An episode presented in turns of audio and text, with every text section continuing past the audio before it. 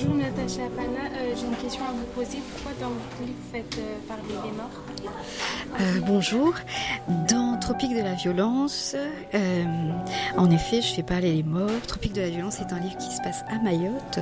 Et à Mayotte, c'est un, une île où la présence des esprits est importante. On, se souvient de ceux qui ne sont pas là, on se souvient de ceux qui ont été, qui auraient pu être, de ce qui aurait pu être.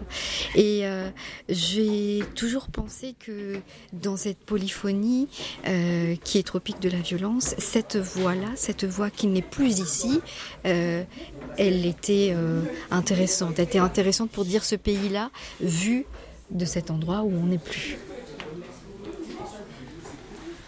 Bonjour, moi j'aurais une autre question à vous poser. Ça serait est-ce que vous avez eu besoin de voir des choses et euh, enfin pour l'écrire des choses précises, des détails par exemple? Pour Tropique de la violence, très certainement.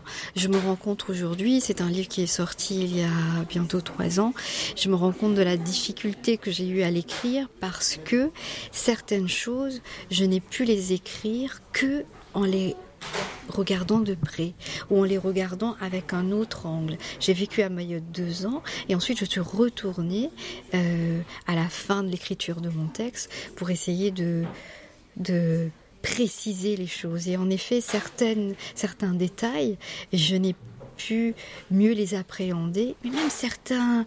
Euh, description de l'atmosphère. Je n'ai plus mieux, je crois, les, les, les, les, dire dans mon texte qu'une fois que je les ai re, re, euh, revus, revécus.